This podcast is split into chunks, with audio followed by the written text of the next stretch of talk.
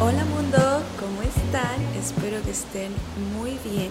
Yo estoy excelente desde nuestra última conversación. La verdad me sirvió muchísimo para darme cuenta de muchas cosas y además, no sé, me sentí muy emocionada y muy feliz porque al final este podcast es mi bebé y por fin lo pude hacer. Como ya les dije, tenía muchas ganas de hacerlo. Pero bueno, no los voy a aburrir con esas cosas. Hoy vamos a hablar de un tema que me apasiona de sobremanera porque es algo que vivo todos los días y que creo que muchos de nosotros vivimos todos los días y es The Fear of Being ¿Por qué lo digo en inglés? Porque así es la frase.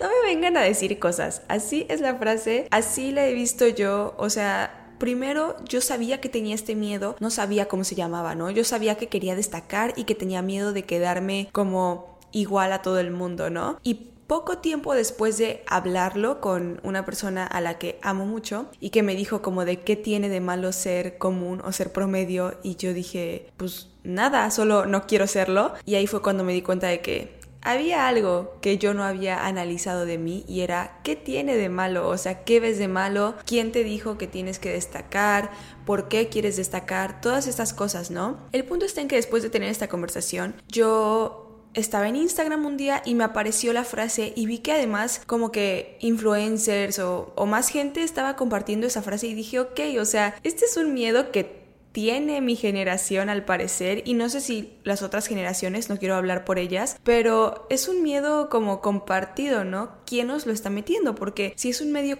un miedo compartido, quiere decir que alguien nos lo enseñó, ¿no?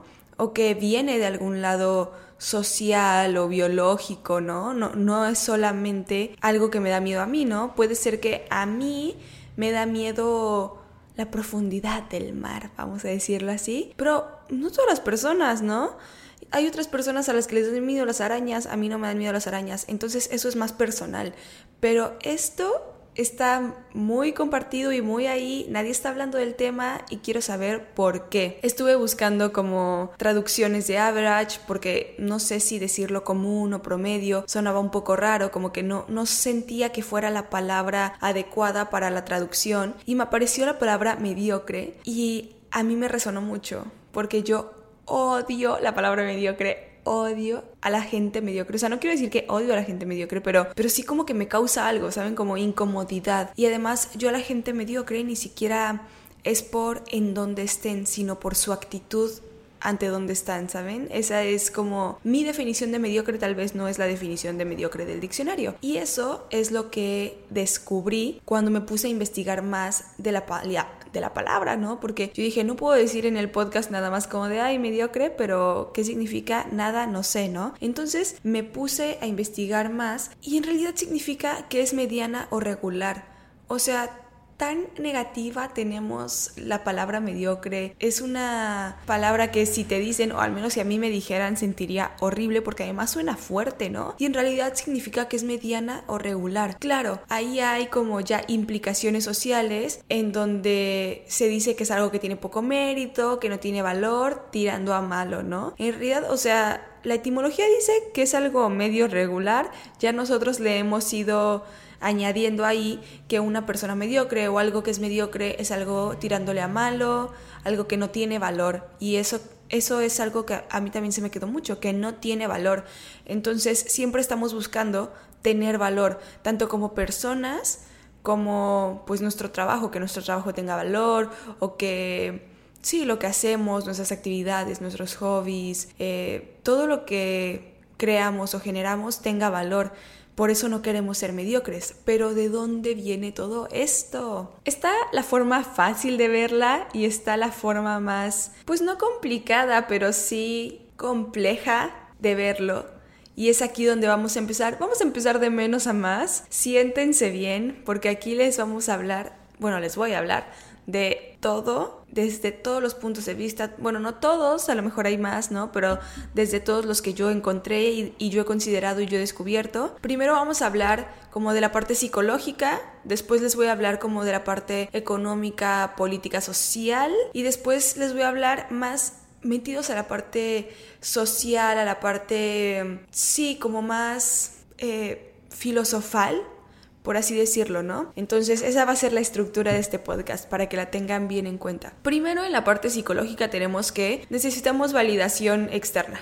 O sea, esta es la pirámide de Maslow, en donde hablamos de eso y la pirámide de Maslow ya fue hace un chorro de tiempo, pero todo el mundo sabe que necesitamos validación externa. ¿Necesitamos o buscamos validación externa? Ante diferentes cosas puede ser muy consciente o puede ser incluso inconsciente, pero siempre queremos que otras personas nos vean, nos reconozcan, nos digan, ay, es que lo hiciste bien. Obviamente cada palabra bonita se siente padre, ¿no? Pero para que se sienta padre o para que, para que te digan una palabra bonita tienes que destacar por algo. Yo tengo muy en mi memoria que siempre decía como de, ay, es que yo quiero ser más bonita. Y me decían así de, pues es que eres bonita. Y yo decía, sí, pero si preguntas, ¿cuál Fernanda? No vas a decir Fernanda la bonita. Y tenía muy claro, porque siempre hago encuestas de Instagram, porque hashtag me creo influencer, pero tenía muy claro que las personas eran como, a ah, Fernanda la inteligente, ¿no? Y aunque está padre y hay mucha gente que quiere ser reconocido como la inteligente, el inteligente, yo sentía que para ser inteligente me tenía que, o me tengo que esforzar, que no sé qué ve la gente en mí para saber que soy inteligente. No sé si es como una mirada o así, porque me acuerdo que también tenía una amiga en la universidad que me decía, es que desde, desde que hablé la primera vez contigo yo sabía. Y yo, pero ¿cómo sabes? O sea, ni siquiera es como que yo te haya venido aquí a explicar una teoría científica. O sea, no, estábamos hablando de algo X. ¿Cómo te das cuenta de que soy inteligente. No sé si es mi forma de hablar, no sé si es mi forma de pararme, como dije, mi mirada, no tengo idea. Y yo sentía que tenía que demostrarlo, o sea, para que ellos siguieran creyendo que yo soy inteligente, tenía que demostrarlo y estar constantemente, pues sí, mejorando, que, pero, pero mejorando por por malas causas, porque sería mejorando para que me sigan validando en vez de mejorando porque yo quiero mejorar y porque yo quiero aprender más y saber más, que sí quiero, pero eso pasó a segundo plano. Pasé a hacer un performance de mi inteligencia para que los demás pudieran reconocerme por eso. Y sentía que por ser bonita, no, que solamente eras ya así habías nacido y ya podías ser como Fernanda la bonita. Y a lo mejor sentía que eso podía quitarme presión de encima, que igual y no es así, ¿no? Igual y la gente que es reconocida como la bonita o el bonito quiere que se reconozca por algo más, o igual se tiene que cuidar más, o igual tiene miedo de perder esa belleza, ¿no? ¿Quién sabe? No lo sé, a mí así no me reconoce. Eh, pero ahí está como, ¿qué hacemos por validación externa? A veces no somos mediocres por validación externa o por buscar esa validación externa, ni siquiera porque nosotros no queramos quedarnos ahí. Hay veces en las que estamos muy cómodos en un lugar y está bien y nos queremos quedar ahí, pero por no ser mediocres buscamos más y más y más, ¿no? Ni siquiera al punto de la avaricia, ni siquiera en un punto, más bien en un punto sano, en un punto en el que está bien buscar más, pero no lo estamos haciendo por nosotros y no lo estamos haciendo como de una forma en la que nos vayamos a sentir orgullosos, aunque nadie nos reconozca. Estamos esperando a que todos nos vean y nos digan, ah, qué bien lo hiciste, ten esa estrellita. Desde niños, ¿no? Ten esta estrellita. Si salías y no tenías tu estrellita, ¿por qué no tuviste esa estrellita? Yo siempre fui muy competitiva de que, ah, vas a dar estrellita por participación, yo quiero 15, ¿no? Yo quiero una más que todos. Y creo que es algo muy natural porque desde chicos al final nos dan esta como gratificación o esta competencia por validación que tenemos, ¿no? Como si lo haces bien, te felicito, te doy un premio, literal como perros, literal como perros y además hay un estudio que se hizo hace pues un tiempo que no es realmente de esto, pero es ponían a un perro y le daban comida y cada vez que servían la comida se ponían la campanita, ¿no? O sea, eh, sonaban una campanita. Entonces, el perro se va acostumbrando a que la campanita significa comida. Y después de un tiempo, con solo sonar la campanita, el perro salivaba porque ya sabía que iba a comer. Pues algo así nos entrenaron. Nos entrenaron para que nos digan felicidades y sintamos bonitos, ¿no? Ahorita que tenemos las redes sociales, pues es gratificación instantánea con los likes, los comentarios, las respuestas a las historias, eh, no sé, que algo se haga viral. Toda esta gratificación instantánea al final es lo que estamos buscando, porque es gratificación. Lo que no nos damos cuenta es que es instantánea, es que depende de otras personas, es que estemos o no bien nosotros mismos con nosotros mismos, esto nos va a mover, la gratificación externa, la validación, nos va a mover, pero cuando no esté, ¿qué va a pasar, no? Lo estamos tomando como una forma de medirnos a nosotros mismos, de medir nuestro valor desde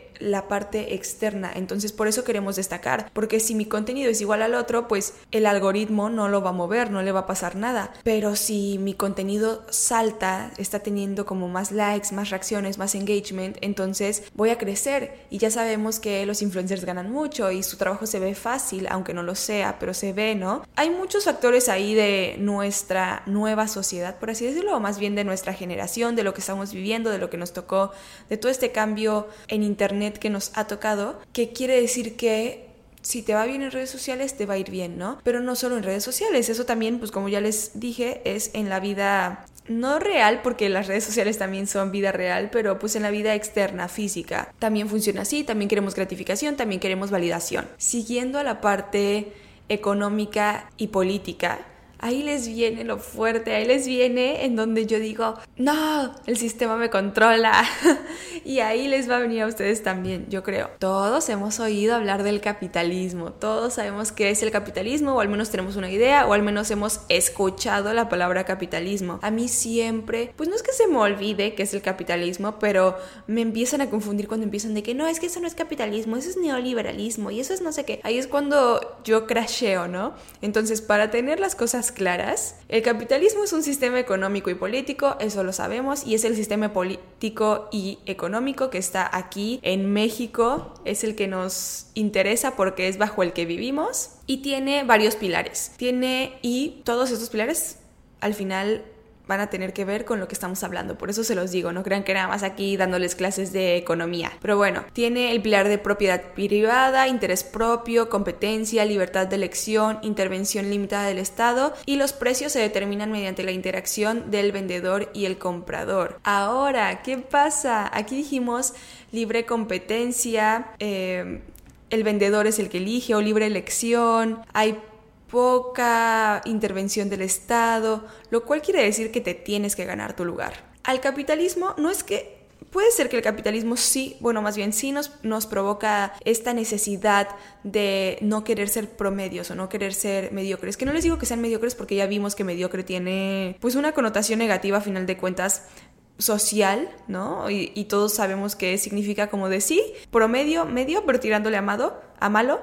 Podemos ser mediocris, que sea promedio tirándole a bueno, o inventarnos nuestra propia palabra. Pero pero independientemente de que el capitalismo nos genere o no nos genere esta necesidad de destacar, que ahorita vamos a hablar de eso en el siguiente punto, al capitalismo le conviene que nosotros estemos enfermos, locos de poder, queriendo ser mejores, queriendo eh, hacer más. Y no digo ser mejores como personas, o sea, me refiero a ser mejores. Eh, económicamente o en el estatus social, que siempre estemos intentando inventar nuevas cosas, invertir, tener más dinero, subir de categoría social, ¿no? Al capitalismo obviamente que esto le conviene, porque entonces al final estamos trabajando para él, estamos generando para él, funcione o no funcione lo que nos inventamos, nuestro nuevo negocio, nuestro emprendimiento, funcione o no funcione, al capitalismo le conviene porque quiere decir que estamos trabajando para él y que estamos generando para él estamos moviendo cosas para él y al final nos mantiene encerrados en este loop de querer ser mejor,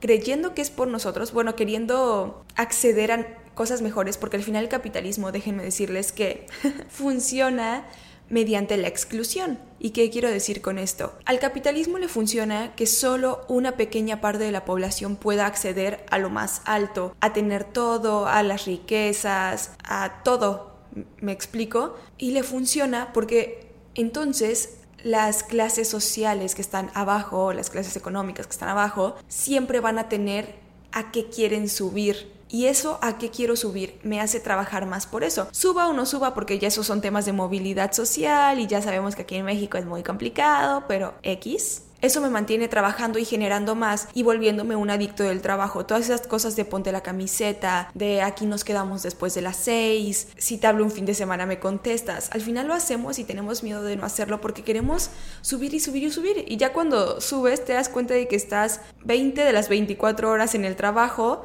trabajando para a lo mejor una empresa que no es tuya o que a lo mejor sí, pero que ya no necesitabas tanto. Perdemos esta perspectiva de las cosas que necesito o las cosas que puedo gastar, ¿no? Porque incluso en una clase yo había visto que la dueña de L'Oreal tenía más dinero o generaba más dinero diario del que podía gastar en un día. O sea, era imposible que se gastara todo en cuanto a ganancias, ¿no? Obviamente tiene que pagar sueldos y, y todo eso, pero de las ganancias que ya generaba diariamente era imposible ya que se pudiera gastar tanto dinero, o sea, era demasiado. Entonces perdemos esta perspectiva, pero aún así queremos seguir teniendo más y más y más por esta competencia y por este miedo de ser promedio y porque al final siempre hay uno que tiene más dinero. Incluso la persona con más dinero del mundo se mantiene ahí unos días y después ya le ganó el otro. Siempre hay una competencia entre el uno y el dos, nunca se mantienen mucho tiempo y eso también tiene mucho que ver pues con la globalización, con el internet, con que las cosas van más rápido, ¿no? Lo mejor antes, aunque sí teníamos este sistema y aunque sí funcionaba igual y aunque sí queríamos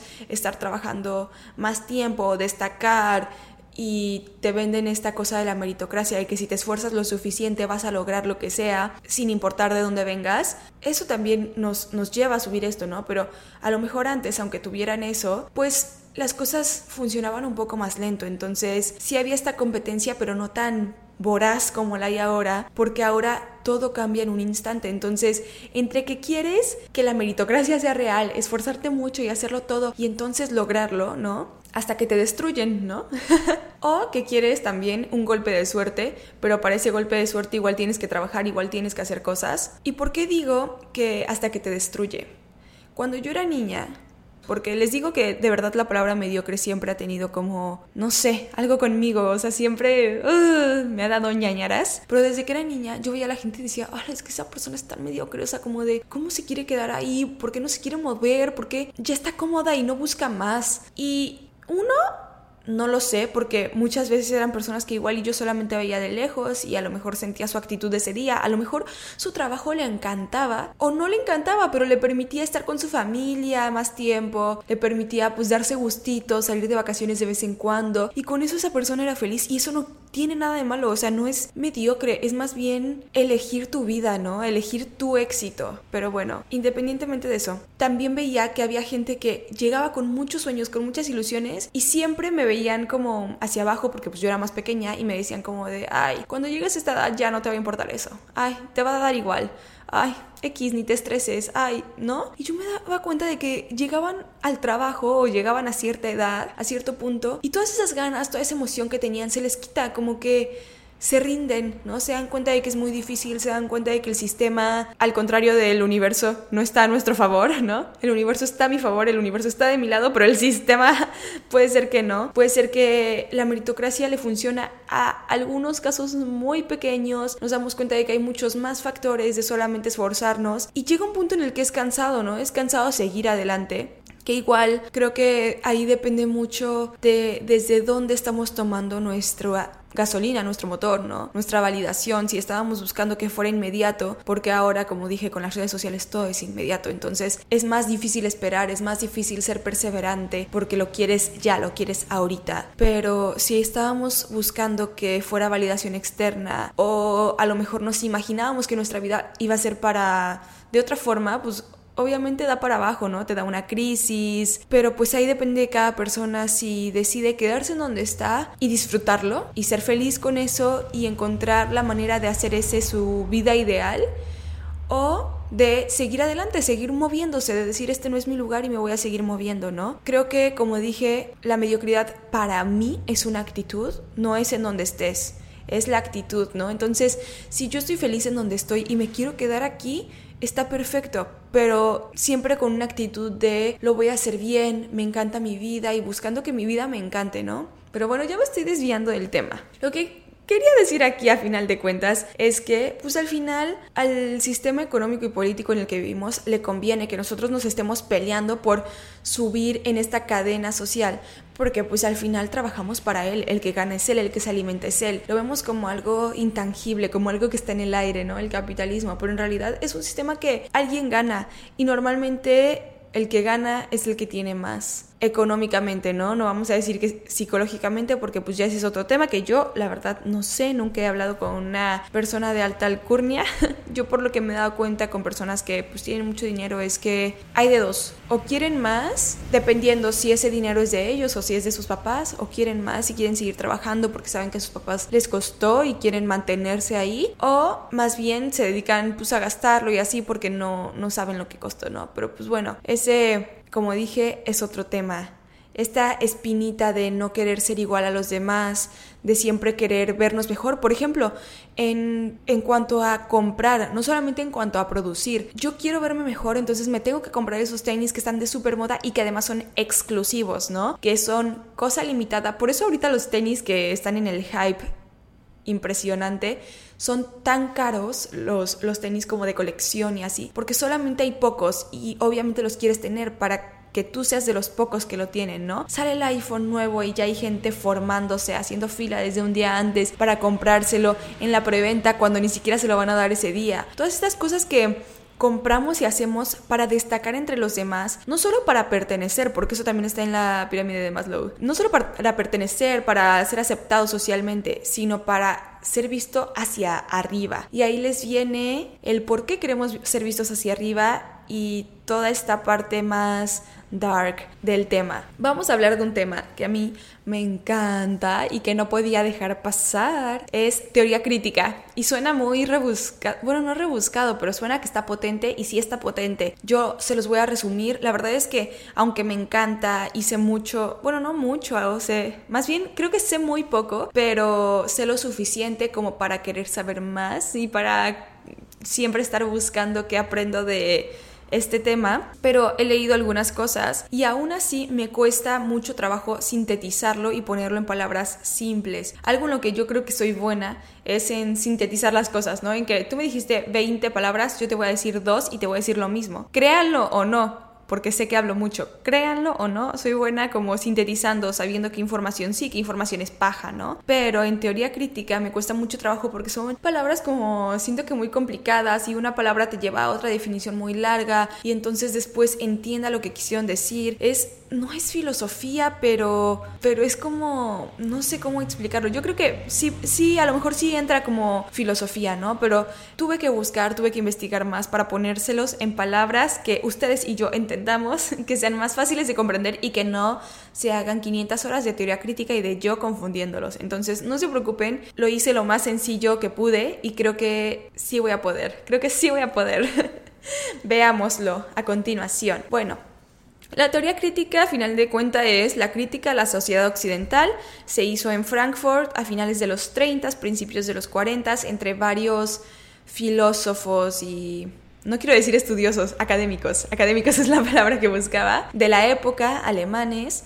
Em, esta escuela, aunque tenía pues cosas en común, que era esta crítica a la sociedad occidental, en varios aspectos, ¿no? No solamente en lo social, o sea, en lo político, en lo cultural, en, en varios aspectos, pues eran como dije, varias personas. Entonces cada una de estas personas tiene muchísimos libros. No es como que entre todos escribieran, ¿no? O sea, sí escribían cosas juntos, pero cada uno tiene como sus libros. A mí, por ejemplo, personalmente me gusta mucho Adorno, que es más como estudios culturales, como estas cosas bonitas que yo siento, yo siento que son bonitas, o Hegel, ¿no? Pero pues hay, hay muchos y cada uno habla de cosas distintas y cada uno propone cosas distintas y a veces hasta entre ellos se responden. Entonces, pues a mí me parece muy interesante. Pero bueno, vamos a empezar por el principio. Hay algo que tiene muy establecido la teoría crítica que explican desde el principio, que es que hay dos personas, yo lo voy a poner como dos personas, ¿no? El dueño de los medios de producción, que es el opresor, y el trabajador, que es el oprimido tienen estas dos personas a su manera y desde su punto que buscar la emancipación, porque al final estamos tan envueltos en nuestro papel que no nos damos cuenta de muchas cosas, ¿no? O sea, lo hacemos ya más bien por inercia. No sé si alguna vez han visto la película, que no me acuerdo cómo se llama, así que ah, El maquinista, creo que creo que sí, no me maten si no. Es de Charles Chaplin y están como en una fábrica haciendo cosas, ¿no? Y en esta fábrica, de repente, como que a Charles se le empiezan a pasar las cosas, literal como Drake y Josh haciendo sushi, algo así, ¿no? Y poco a poco se les empieza, se le empiezan a pasar como los tornillos que tiene que acomodar, pero la gente no se da cuenta, o sea, como que Charles está con muchas dificultades, moviéndose, ya no sabe ni qué hacer, no sabe cómo resolverlo, todo se le está viniendo encima y toda la gente a su alrededor está como si nada pasara, o sea, como que en su mundo tan concentrados en lo suyo, ¿no? Que ni siquiera son ellos mismos. Ahora nosotros lo conocemos como disociar, pero en realidad es como, como que sí, o sea, te metes tanto en una actividad que ya ni siquiera eres consciente de ella, ¿no? Como cuando manejas y no te acuerdas de el camino que seguiste, como cuando pones una canción que te gusta y no te acuerdas de la parte que te gusta específicamente, o sea, de haberla cantado y entonces la tienes que repetir porque no la disfrutaste, no le pusiste atención. Como que todas estas cosas son cosas en las que nos volvemos pues inconscientes por estar tan inmersos en el sistema, en, nuestra, en nuestros deberes, ¿no? Entonces se debe buscar como esta emancipación que dura unos segundos porque al final aunque te emancipes ideológicamente o sí, más bien ideológicamente es a lo que se refiere la teoría crítica, aunque te emancipes unos segundos, pues esos segundos o ese momento de lucidez que tú tuviste como de wow, descubrí esto o wow, el sistema me está controlando, wow, todo es una simulación. Eso es un segundo. Después de haberlo descubierto, lo vuelves parte de tu ideología, ¿no? En realidad nada está fuera de la ideología. Sad, pero bueno. Continuemos. Ahora vamos a hablar de Hegel, ya, ya, teniendo esto como base, ¿no? Nada más para saber que hay un opresor y un oprimido, como ya sabemos, y esto aunque fue escrito hace muchísimo tiempo, nos sigue aplicando porque siguen estando los dueños de producción, que a lo mejor ahora son más personas o a lo mejor son más áreas, pero siguen estando los dueños de producción y los oprimidos. Hegel decía, o, más bien tenía una dialéctica del amo y el esclavo, en la cual explica algo que voy a intentar explicar bien. explica que para ser libres, o sea, tu conciencia sabe que es conciencia, ¿no? Tú eres consciente y quieres ser libre, ¿no? Pero para poder ser libre necesitas que otra conciencia libre te reconozca, ¿no? Otro igual, ¿no? Te reconozca, otra persona que pues sí, o sea, que tiene eh, poder de decisión, que tiene poder, por así decirlo, te reconozca. ¿Qué pasa? Que venimos, nos encontramos con otra persona y decidimos, o, en nuestra dinámica, si va a ser el amo o el esclavo. Entonces, si tú eres el amo, por ejemplo, el esclavo al final se vuelve como, lo ves inferior, entonces no lo ves como un, una conciencia libre, algo que pueda decidir, no lo ves como persona, porque así como no podemos ser reconocidos por un objeto, sentimos que no podemos ser reconocidos por una conciencia que no es libre, como la de un esclavo. Entonces, vemos como obligación del esclavo reconocernos, ¿no? Vemos como obligación del opresor, perdón, vemos como obligación del oprimido reconocernos a los opresores, ¿no? Yo aquí me estoy poniendo como opresora, pero eh, no. vemos como su obligación. Entonces nosotros, bueno, los opresores tienen que liberarse de esta idea de esclavo y amo para que entonces puedan ver al otro como igual y el otro pueda reconocerlos y su conciencia pueda sentirse reconocida, ¿no? El espíritu siempre busca manifestar su libertad y este espíritu es el que te dice busca que alguien te reconozca, porque quieres pues saber que existes, ¿no? A final de cuentas, como yo les decía el, el capítulo pasado, que yo en la secundaria decía, ¿qué tal si solamente, o sea, que yo creo que estoy hablando con esta persona, pero en realidad no estoy hablando con esta persona? Esas ya eran mis loqueras, ¿no? Pero a lo que vengo es, estoy aquí y quién dice que existo si nadie viene a hablarme, cómo sé que no que sí existo, ¿no? Que sí estoy aquí si nadie viene y me habla, si nadie me voltea a ver. Qué fuerte, ¿no? Pero bueno, el espíritu busca manifestar su libertad y esta libertad se da a través del el reconocimiento de una conciencia libre igual que la tuya. Entonces, esto por parte del opresor. Ahora, ¿qué pasa con el oprimido?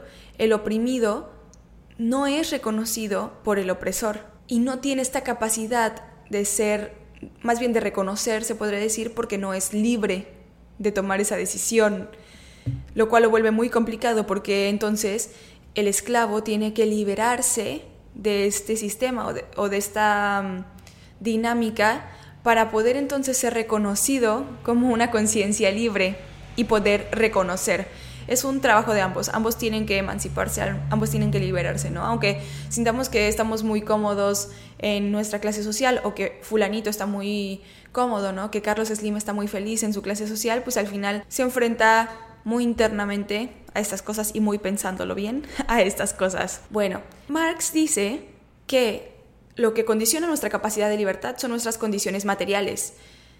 Primero hay que como pasar ese obstáculo de las condiciones materiales y después vemos lo de la libertad, ¿no? Hegel decía lo contrario, Hegel decía que lo que condiciona nuestras condiciones materiales es nuestra capacidad de libertad. Pero yo, y ustedes elijan a su, a su buenazo, pero yo aquí estoy escogiendo a Marx, porque para mí es muy cierto que ¿cómo me puedo poner? Bajémoslo a, la actualidad y a un ejemplo claro, ¿no? ¿Cómo yo me puedo poner como meta terminar la escuela o a lo mejor aprender otro idioma o a lo mejor construir una casa o comprarme una casa o pagarle la escuela a mis hijos si estoy preocupado por ver qué todos los días vamos a comer, ¿no? Por, por llevar lo básico a la mesa. Yo no puedo estarme preocupando por otras cosas si mi único mi única motivación o, lo único que yo me preocupa, que no tengo resuelto, es lo de hoy, lo inmediato, ¿no? Hay personas que ya tienen resuelto con su trabajo lo, pues, su economía del mes, ¿no? Ya saben que van a comer, ya saben que tienen un techo, ya saben que si no funciona se pueden regresar con sus papás o tienen familia, ¿no? Pero hay muchas personas que no. ¿Y cómo se van a poner a cuestionar cosas, a decir, ay, es que la gratitud, es que si tú agradeces todo mejora, ay, es que el universo está a mi favor, yo manifiesto, o sea, ¿cómo manifiesto, perdón? ¿Cómo se van a poner a, pensar en todas esas cosas, a leer superación personal? ¿Cómo les exigimos estas cosas? Si están pensando en cómo llevar comida a su mesa hoy para ellos y para sus hijos, ¿no? No es culpa del papá que el niño no vaya a la escuela y muchas veces los juzgamos tan mal, o sea, tan rudamente. Yo he visto como que, ay, pero ¿por qué no los mandan a la escuela y los ponen a trabajar? que tanto pueden trabajar en un semáforo o lo que sea? Pero a ver, no nos damos cuenta que mandarlos a la escuela son uniformes, son materiales, es el lunch, ¿no? Es que se empieza a comparar con los amiguitos y que a lo mejor tiene un juguetito, que a lo mejor hay una salida y que el niño tiene que ir, o que a lo mejor hay una tarea y tiene que llevar plastilina o tiene que llevar no sé qué cosa. Son muchas cosas que al final en las escuelas piden, ¿no? Por muy, por muy escuela pública o básica, o no básica, pero escuché que había unas escuelas en donde daban de comer y así, que al final creo que el gobierno las quitó, pero bueno. Eh, al final es, es, difícil y no vemos todas esas implicaciones de que no puedo permitirme, o sea, ya llega un punto en el que no puedo permitirme que mi hijo vaya a la escuela, porque esos cinco pesos que se va a ganar hoy me alcanzan para cinco pesos de tortillas que pueden ser nuestra comida de hoy. Y no nos ponemos a pensar en eso, en que cómo les exigimos que se cultiven, que busquen más, que el pobre es pobre porque quiere. Díganme, ¿qué, es eso? ¿Qué es eso? Aquí no aprobamos eso. Eso aquí no se va, o sea, no se va a decir con aprobación, porque ya se dijo, ¿no? Pero no se va a decir con aprobación. Eh, entonces, yo sí creo que para poder ser libre necesitas primero pasar esas condiciones materiales, tener como ya que tienes cubiertas tus necesidades básicas, ok, ya te puedes empezar a cuestionar cosas, ¿no? A, ir más allá de todo, a hacer una, una conciencia un poco más libre o a, tratar de buscar tu libertad, ¿no? a intentar emanciparte, ¿no? Al final todo esto es el sistema que nos mantiene ahí, que no nos deja movernos a veces, o que porque a veces decimos como de, ay, pero es que a mí aunque me pagaran, no robaría o no haría un secuestro o no haría no sé qué, ¿no? O sea, yo sé que está mal y no lo estoy justificando, más bien estoy intentando entender que a veces es la única salida que encuentran y está muy chafa, pero no muy, chafa, o sea, sí está chafa de parte de ellos, pero está muy chafa de parte del sistema que no se está dando cuenta o que se está dando cuenta y le está valiendo madres, que hay personas que llegan a estos extremos porque quieren comer, comer y no hacen nada. Mejor los criminalizan y punto se acabó, ¿no? Pero bueno, eso es lo que dice Marx respecto a la dialéctica del amo y del esclavo, ¿no? O más bien, no respecto, pero en relación a. Entonces ya vimos que hay un amo, hay un esclavo, hay un opresor, hay un oprimido, que buscan este reconocimiento de un igual en caso del opresor o, del amo, y en caso del esclavo busca salir de esta esclavitud para poder entonces ser reconocido como una conciencia libre, ¿no? Como dije, no solamente es el esclavo el que quiere salir de ahí, también el amo. Y ahora, ¿qué dice Freire? Yo, yo digo que así se pronuncia, ¿no? Se escribe Freire, pero la verdad no tengo idea. Y hay una pedagogía del oprimido de la que él habla, en donde dice que el oprimido tiene que romper este sistema, o, o sea, sí, justamente emanciparse, por así decirlo, pero romper este sistema, porque la, el instinto básico del oprimido es querer por ejemplo, si estás en el campo y si tú eres trabajador de un campo, lo, que tú quieres ahora es ser dueño de esas tierras para tú pasar a ser el opresor, ¿no? Aspiramos a ser el opresor en vez de simplemente aspirar a librarnos. No buscamos esa libertad, buscamos más bien dejar de ser los oprimidos y convertirnos en opresores. Lo que él sugiere que el oprimido debe hacer es más bien romper esta cadena en la que te quieres convertir en opresor. Sería algo así más como feudal comunitario en el que, ajá, o sea, sería cambiar completamente el sistema o cambiar completamente la mentalidad con la que crecemos en el sistema. Y como ven, esto se relaciona mucho con lo anterior, o sea, no queremos ser los oprimidos, no queremos ser los esclavos, no queremos que el jefe venga y nos grite, no queremos que tenga ese poder sobre nosotros que sabemos que tiene, porque algo que también yo aprendí, no, no sé bien si en teoría crítica o, o en estudios culturales, no me acuerdo bien, pero era una, una de estas clases que yo estaba tomando en la universidad, era que reírse es estar de acuerdo. Lo cual quiere decir que, por ejemplo, si estás en una mesa y están diciendo chistes machistas y te estás riendo solamente para no quedar mal, estás estando de acuerdo, estás estando de acuerdo, porque no estás diciendo nada. Aunque en tu cabeza no estés de acuerdo o en tu mente no estés de acuerdo, no estás haciendo nada para cambiarlo. Es como cuando dicen, si no haces nada por la víctima, estás del lado del victimario. Sí se dice victimario, ¿verdad? Perdónenme. Sí, no lo dije bien, pero bueno. Es lo mismo. Y hay muchas veces en las que no tenemos otra opción más que reírnos aunque no estemos de acuerdo porque sentimos que la persona que dijo ese chiste o que dijo ese comentario tiene un poder sobre nosotros y queremos liberarnos de eso. Obviamente ya no queremos que estos comentarios que nos parecen pendejos, ¿no? O esta gente que nos parece que cómo llegó hasta ahí, que por qué esa persona sí, yo no, pero si yo me esfuerzo más, pero si yo soy más inteligente, pero si yo busqué más esto, si yo hice este estudio, pero si yo le resuelvo todo porque él es el que se lleva el crédito. Obviamente queremos ser la persona que ahora dice los chistes, que ahora se lleva el crédito, que ahora está en ese lugar, ¿no? Queremos ser la persona que toma las decisiones, que elige todas las decisiones que nosotros sentimos como de, ay, ¿por qué tonto? ¿Por qué dijo eso? ¿O por qué lo creó de esta manera? Yo lo hubiera hecho así, ¿no? Y ese yo lo hubiera hecho así es al final la idea de yo lo hubiera hecho mejor, pónganme a mí ahí. Yo lo he dicho varias veces, pero varias, incluso con maestros, de que quítate, yo doy tu clase, ¿no? Pero porque quieres dejar de ser el oprimido y quieres pasar a ser el opresor. Realmente ahí no está esa emancipación, esa liberación de tu conciencia. Es más bien que quieres pasar a ser el opresor. Y si nos damos cuenta, mucho de lo que de por qué más bien queremos o no queremos ser mediocres, queremos destacar, es porque uno queremos acceder a esas cosas de las que el capitalismo nos ha dejado fuera, ¿no? A esos lujos que a lo mejor no nos podemos dar, a mostrar en Instagram nuestra vida perfecta, a todas estas cosas que, el capitalismo al final eh, excluye, queremos ser parte de la parte parte de la parte, parte del grupo al que incluye o parte del grupo que sí tiene acceso y que puede empezar a excluir, porque al final si tú tienes acceso no quiere decir que entonces vas a empezar a incluir, tú quieres ese acceso para entonces tú ser exclusivo y, y ¿qué significa eso? Que vas a estar excluyendo, ¿no? A final de cuentas.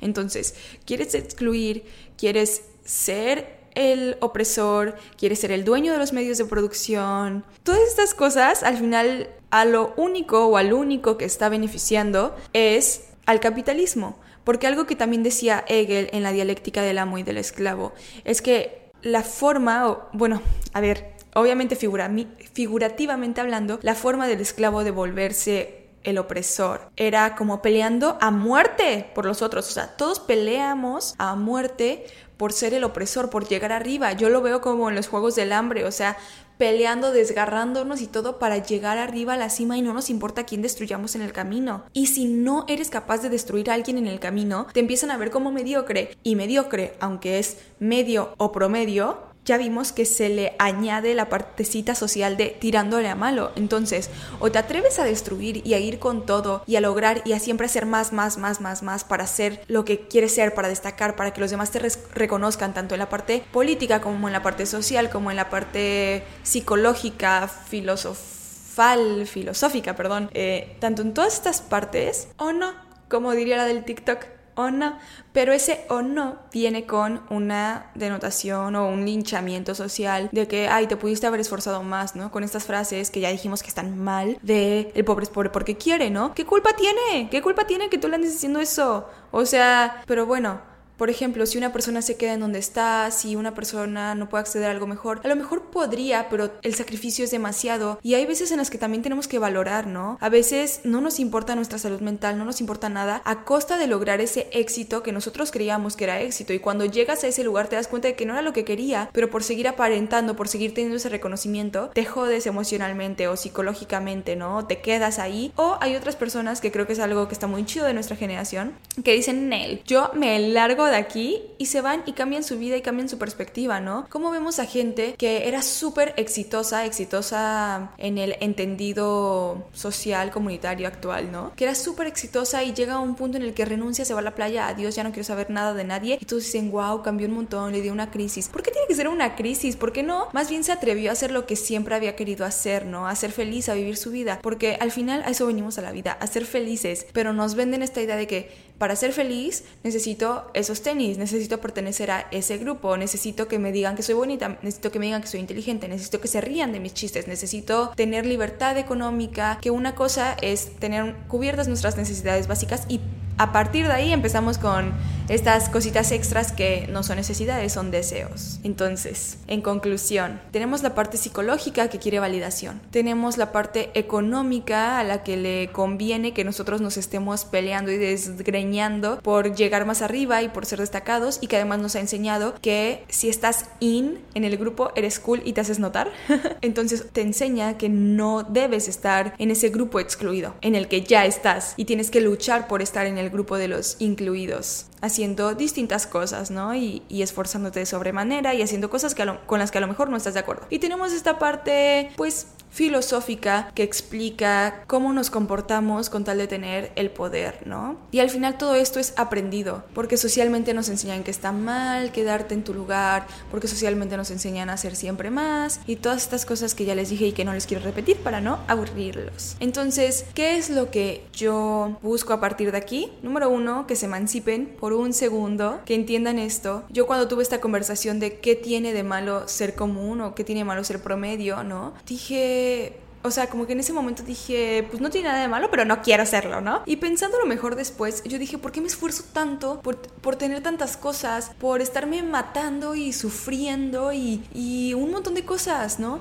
¿Por qué no mejor me voy a recoger frutos del bosque a Lisboa, ¿no? O sea, a ser trabajadora del campo. Claro, en, en condiciones en las que, como ya dijo Marx, en condiciones materiales aptas. Ya no buscar la riqueza y el exceso y tener todos los tenis y tener todas las cosas y tener todos los amigos y tener un yate el fin de semana y poderme comprar 500 playeras y, o sea, no, más bien en cubrir mis necesidades básicas, de vez en cuando tener algo, tener un trabajo que me guste, ser feliz, que el ambiente esté padre, que vea a mi alrededor y me guste lo que veo, que vea en mi interior y me guste lo que veo no estar todo el tiempo masacrándome en por qué no soy eso, eso, eso, eso, eso, ¿no? Y ese descubrimiento que tuve fue wow para mí porque dije, sí es cierto, o sea, si yo me muero mañana, porque ahorita estamos dando por hecho que tengo al menos otros no sé, 60 años de vida y que durante esos 60 años de vida, ok, 40 los puedo destinar a trabajar y pues ya en los otros 20 disfruto, ¿no? Pero ¿qué tal si me muero mañana y no disfruté nada por estarme chingando por un sueño que ni siquiera es mío, por algo que me enseñaron que tengo que hacer o que tengo que querer, por no emanciparme, por no cuestionarme? Entonces yo los invito justo a cuestionarse constantemente de las cosas que hacen, por qué las hacen. Si quieren validación externa, a ver, la validación externa no está mal. Lo que yo considero que está mal es depender de esa validación porque pues al final esa validación se acaba, ¿no? Y, nos lleva a hacer cosas que a lo mejor no queremos hacer, que a lo mejor solamente el externo o, el otro quería que hiciéramos y con tal de tener esa validación lo hicimos, ¿no? Entonces creo que siempre es estar seguro de, nosotros, de lo que nosotros queremos, estar bien plantados en eso y de ahí decidir qué cosas hacemos y qué cosas no, ¿no? Va a haber cosas que a lo mejor sí yo quiero esos tenis porque mis amigos también los tienen y yo sé que lo estoy haciendo por eso y con toda la conciencia del mundo ahorro y me los compro o sí yo quiero mudarme a tal lado porque sé que está bonito y que hay mucho lujo y que hay mucho no sé qué. Ok, ¿no? Pero siempre cuestionate por qué haces las cosas y si estás de acuerdo con lo que estás sacrificando, con a quién te estás llevando entre las patas, si es que te estás llevando a alguien entre las patas y que sea realmente lo que quieres, que no sea algo que alguien te vino a enseñar de afuera, que alguien te dijo de niño, que alguien te mostró en la tele que tenías que ser para ser feliz, para ser exitoso, para ser amado, porque eso es algo que no hemos dicho, pero para ser amado muchas veces nos dicen como o, no nos dicen, pero nos muestran que hay tal viejito con tal adolescente, bueno, no adolescente, pero con tal veinteañera, son novios, ay, si el dinero no importa, ¿no? Y decimos como de, ok, a lo mejor está con él por dinero, pero para él eso se traduce en amor, en compañía, ¿no? Y, nos damos cuenta de esto, de que muchas veces compramos el amor de diferentes formas, no solo de esto, ¿no? A veces nos reímos de los chistes de una persona con la que no estamos de acuerdo solamente para que esa persona no se vaya. A veces dejamos pasar cosas, somos violentos con nosotros mismos, somos violentos con otras personas por querer que nos amen, ¿no? Entonces hay que empezar a preguntarnos o a cuestionarnos por qué hacemos las cosas que hacemos. ¿Estamos de acuerdo con esas cosas y estamos dispuestos a pagar ese sacrificio, por así decirlo? a, pagar las consecuencias o más bien estamos viviendo una vida que nos gusta, en la que nos sentimos plenos y nos sentimos contentos con cada decisión que hacemos, en la que no nos avergonzamos de ser quienes somos. Pero bueno, ya aquí, esta fue mi conclusión. Aquí les desglosé todo. Espero de verdad que les ayude, les funcione. Espero haberme explicado bien. De todas formas, si tienen cualquier duda, de verdad, escríbanme en arroba podcast o avisavi en Instagram y yo puedo expandirme más en ese tema. O si creen que hay algún tema como que les gustaría indagar más, yo puedo desarrollarlo. Solo díganme. Y justo, o sea, si, si una parte no les quedó clara, pues en el siguiente episodio explico o lo clarifico. Solo díganme para que yo sepa y lo pueda hacer. Muchas gracias por escucharme. Nos escuchamos la próxima semana. Bye.